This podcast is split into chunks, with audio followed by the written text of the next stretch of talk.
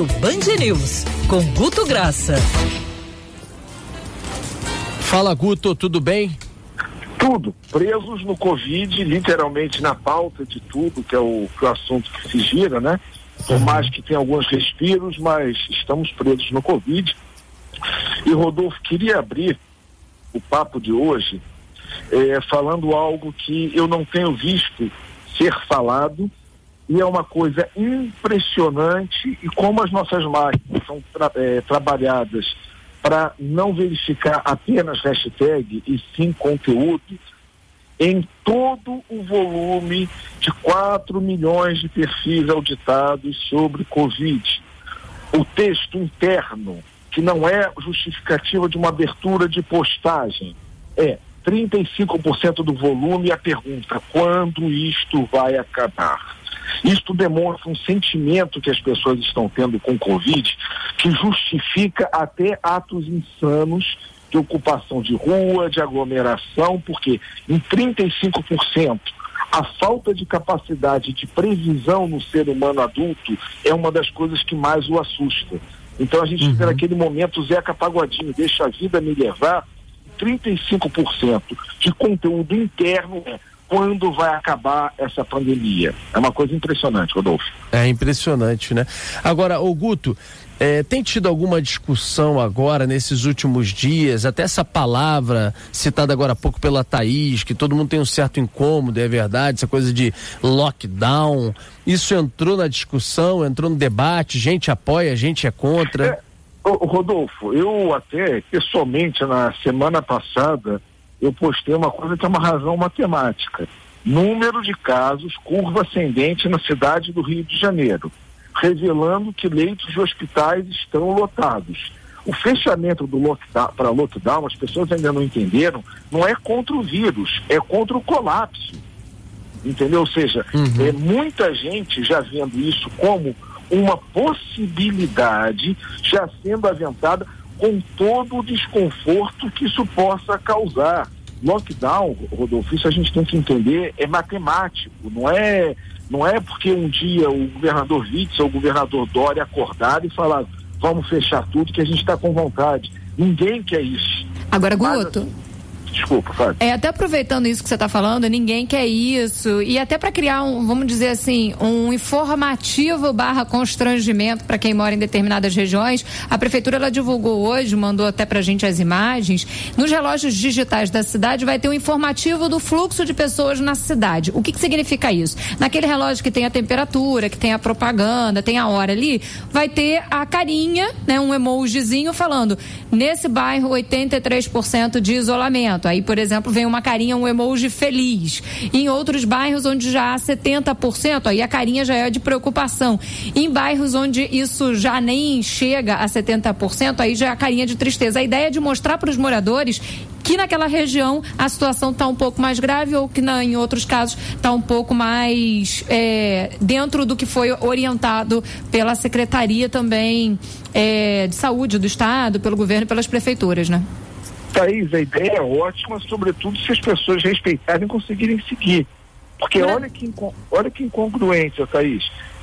semana passada teve a explosão dos nomes e rostos de pessoas com casos de Covid, com óbitos, relatos, ou seja, saiu de ser número, em especial no Rio de Janeiro, e começamos a ver rostos, pessoas, famílias destroçadas, ok?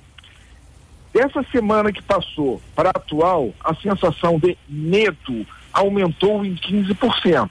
Você fala, as pessoas vão ficar mais em casa, ok? O que, que a gente viu? É, é auditado com, com chance, aqui a gente tem uma chance de erro de 5%. A gente teve uma estimativa que houve um aumento de 20% de circulação de celulares na zona sul do Rio de Janeiro de uma semana para outra. Ou seja, é quase que incongruente. A gente viu o nome das as, as caras das mortes, aumentou o medo e ao mesmo tempo aumenta o deslocamento. Isso a gente já está considerando o delta inicial do deslocamento das pessoas que usam para aplicativos. É uma coisa que me assusta um pouco. É. Agora você mandou aqui que apesar de tudo com relação ao Covid, a situação do da discussão entre Moro e Bolsonaro acabou tomando a ah. gente ah. nos últimos dias também, né? Lamentavelmente, porque lamentavelmente, Rodolfo, porque o assunto ficou durante dois fluxos de 72 horas, 70, 60% de tudo postado estava sendo esse assunto.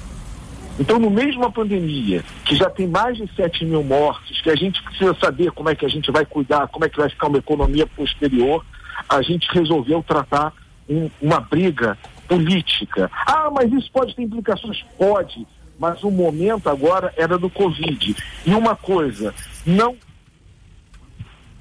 Guto? Rodolfo, a imprensa ofereceu o mesmo número de títulos de política e de Covid só que as pessoas preferiram falar a política desse placar 60% da, das postagens com mais de cinco interações, ou seja, as postagens que estão literalmente bombando, 60% tratavam o caso do Moro, Moro e Bolsonaro.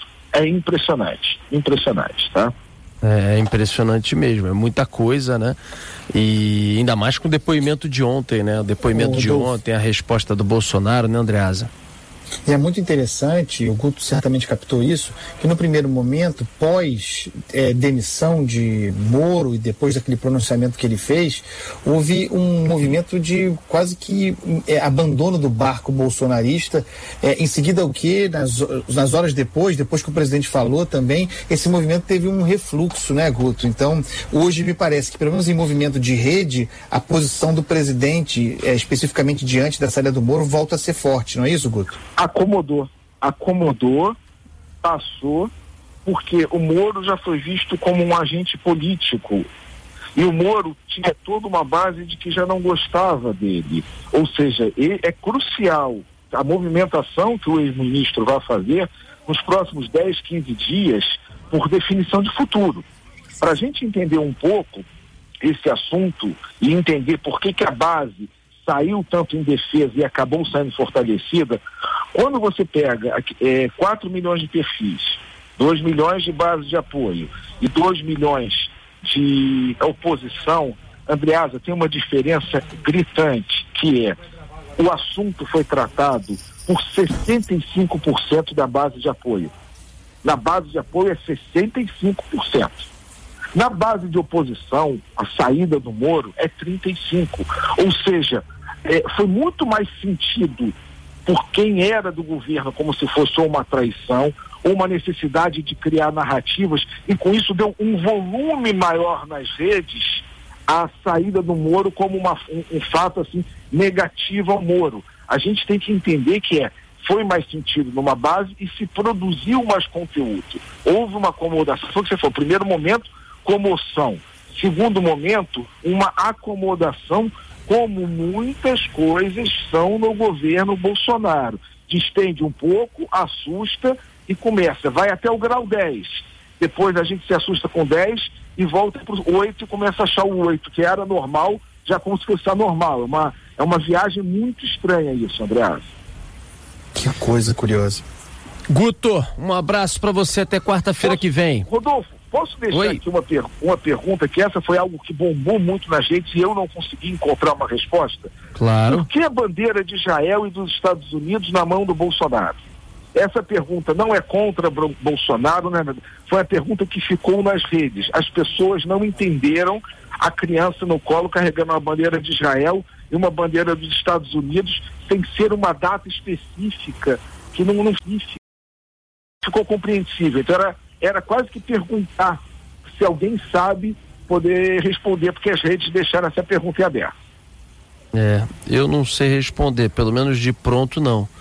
Acho que é uma questão muito mais simbólica que qualquer outra coisa, um símbolo uh, identitário. Jair Bolsonaro, o governo Bolsonaro opera muito na narrativa, né?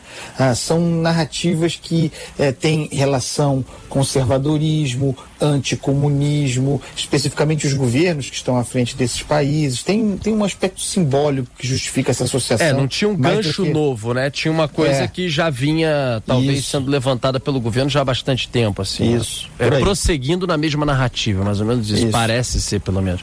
Valeu, Guto. Um abraço para você. Grande, grande, abraço e a qualquer momento, edição extraordinária, é só chamar. Beijo em todos aí. Tchau, tchau. Abraço. Tá bom.